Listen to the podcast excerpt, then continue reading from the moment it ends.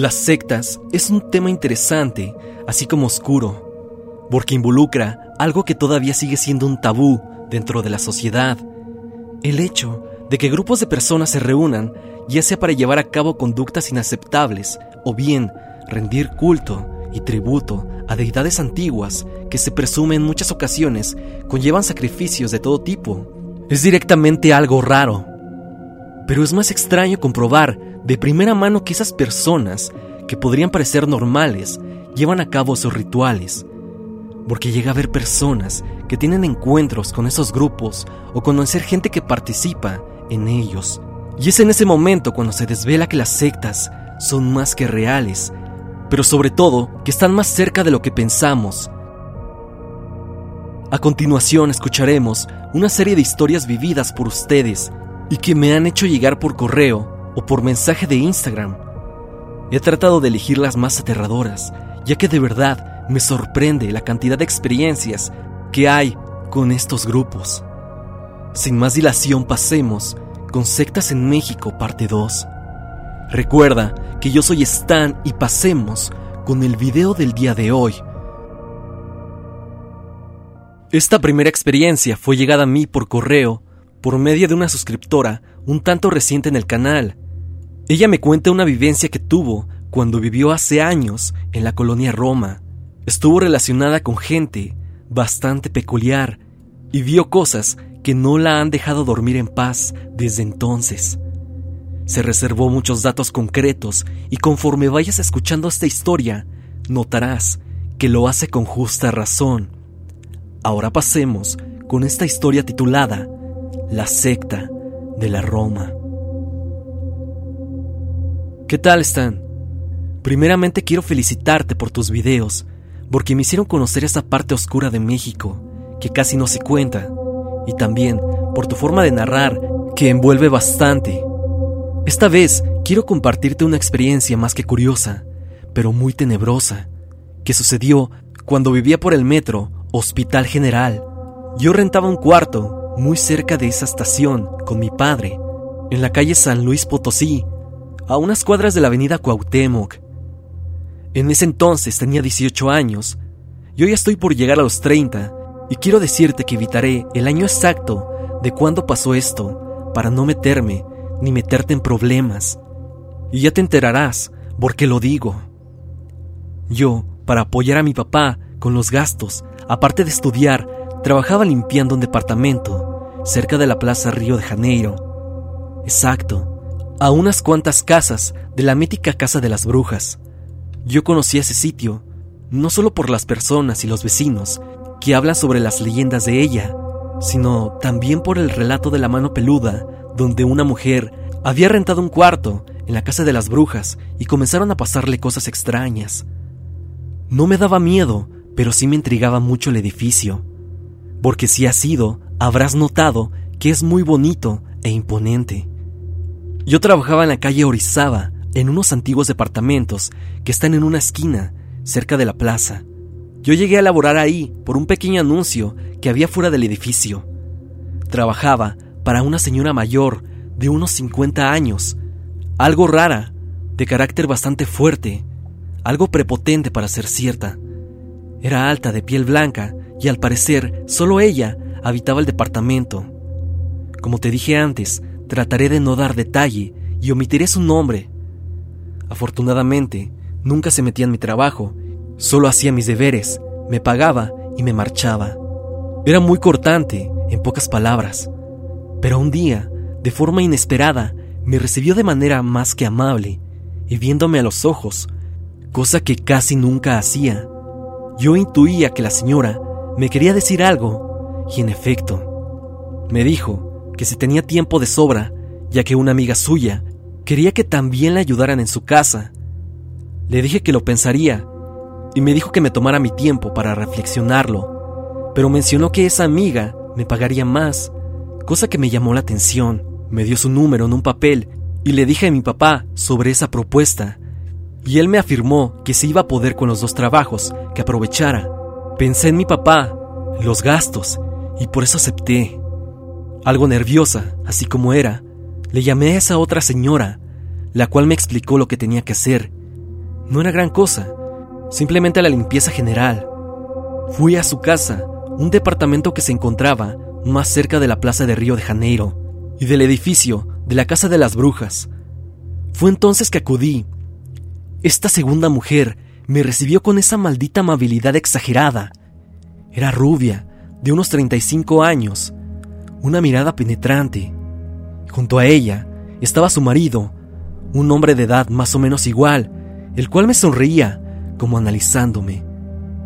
Él era un tanto corpulento y alto, y de piel un tanto morena.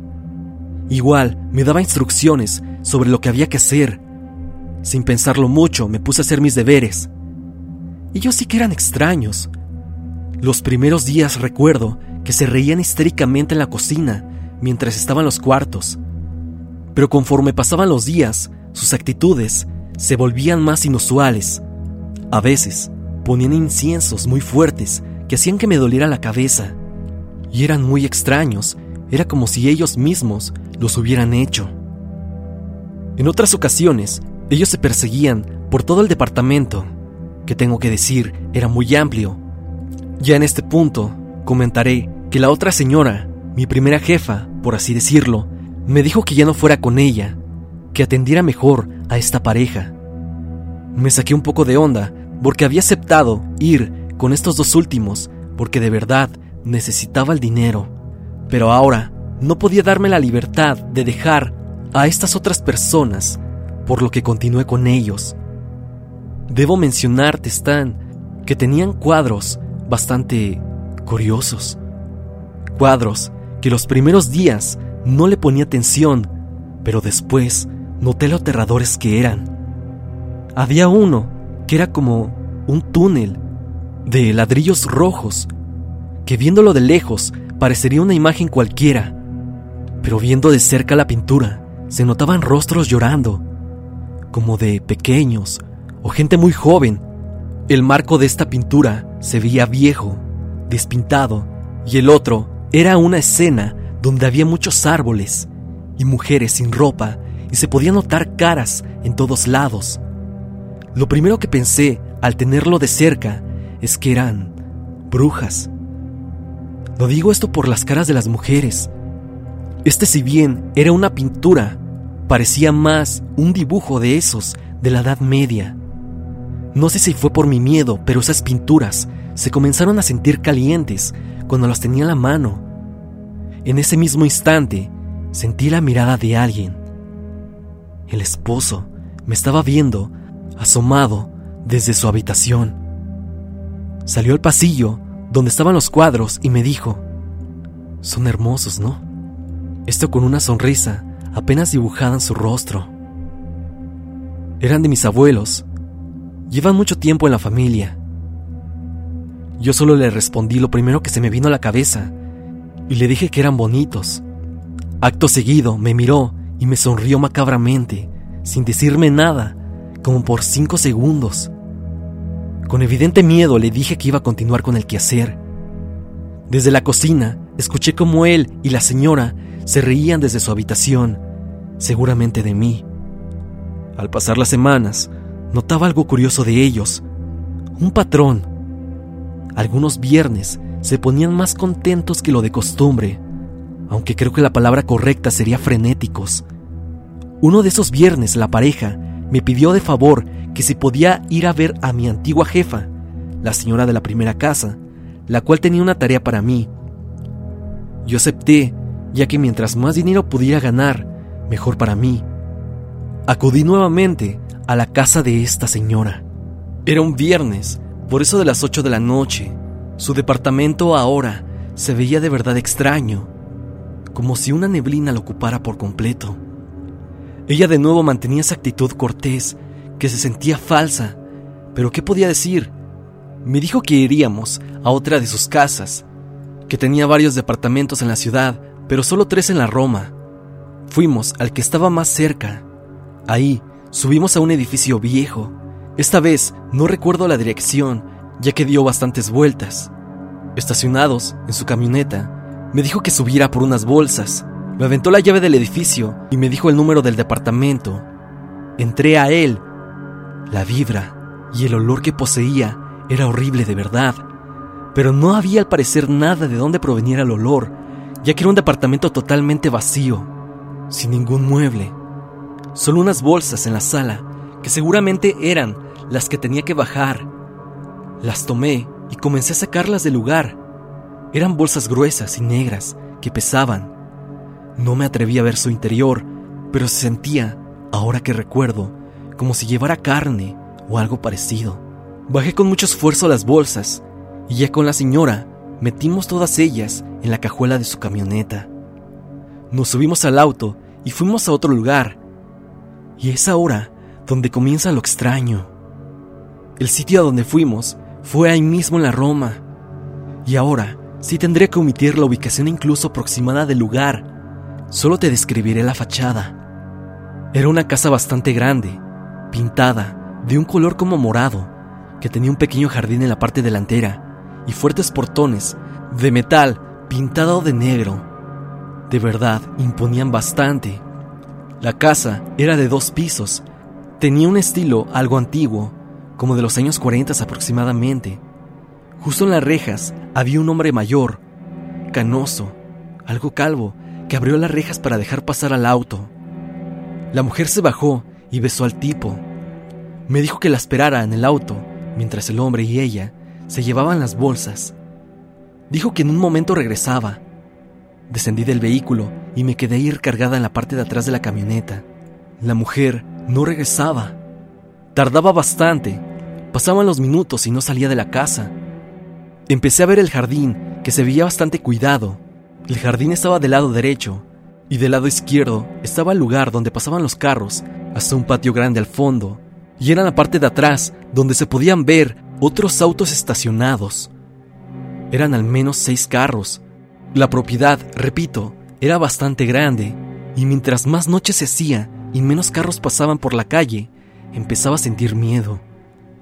Tenía un mal presentimiento. Habían transcurrido unos 40 minutos y me acerqué a la entrada de la casa. Pasé por el jardín que estaba a un lado y noté que al lado de lo que parecía ser la puerta principal había un acceso como a un sótano. Obvio, no entraría, así que toqué pero nadie atendió. Tan pronto como me había acercado, percibí nuevamente aquel aroma. Ese incienso que la pareja para la que trabajaba ponía regularmente. Y también se oía una tenue música instrumental, cánticos de iglesia, pero como antiguos, como gregorianos, pero muy feos. De hecho, escucharlos hicieron que se me revolviera el estómago un poco. Yo atribuí esto a que ese tipo de gente llega a tener gustos un tanto raros. De esos cantos no se distinguía palabra alguna que se entendiera. No sé si estaba al revés la música o de plano era otro idioma, pero me causaban mucha intriga. Nadie salía y eran casi las 10 de la noche. Yo me encontraba muchas cuadras de mi casa y eso obviamente me preocupaba. Con mucha pena y un poco de miedo me atreví a entrar a la casa. Todo el interior de esa vivienda se veía ostentoso. Cuadros, esculturas, figuras como de ángeles. Las paredes tenían como paneles de madera bastante bonitos y todo en una atmósfera cálida por la luz bastante baja que estaba en la casa. A la vez tenía ese sentimiento de que algo malo iba a pasar. Dentro de aquel hogar, al fondo de ese pasillo que terminaban unas escaleras que descendían a un nivel inferior y de donde salió una luz fuerte, parecía llamarme. Con cautela bajé los escalones y lo que miré todavía me persigue hasta la fecha.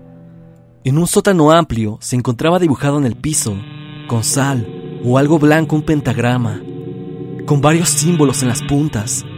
Había velas que estaban alrededor de la estrella y un macho cabrío sin vida, justo en medio. No sé si fue mi impresión, pero me pareció ver que le faltaban pedazos de carne, como si un animal lo hubiera mordido.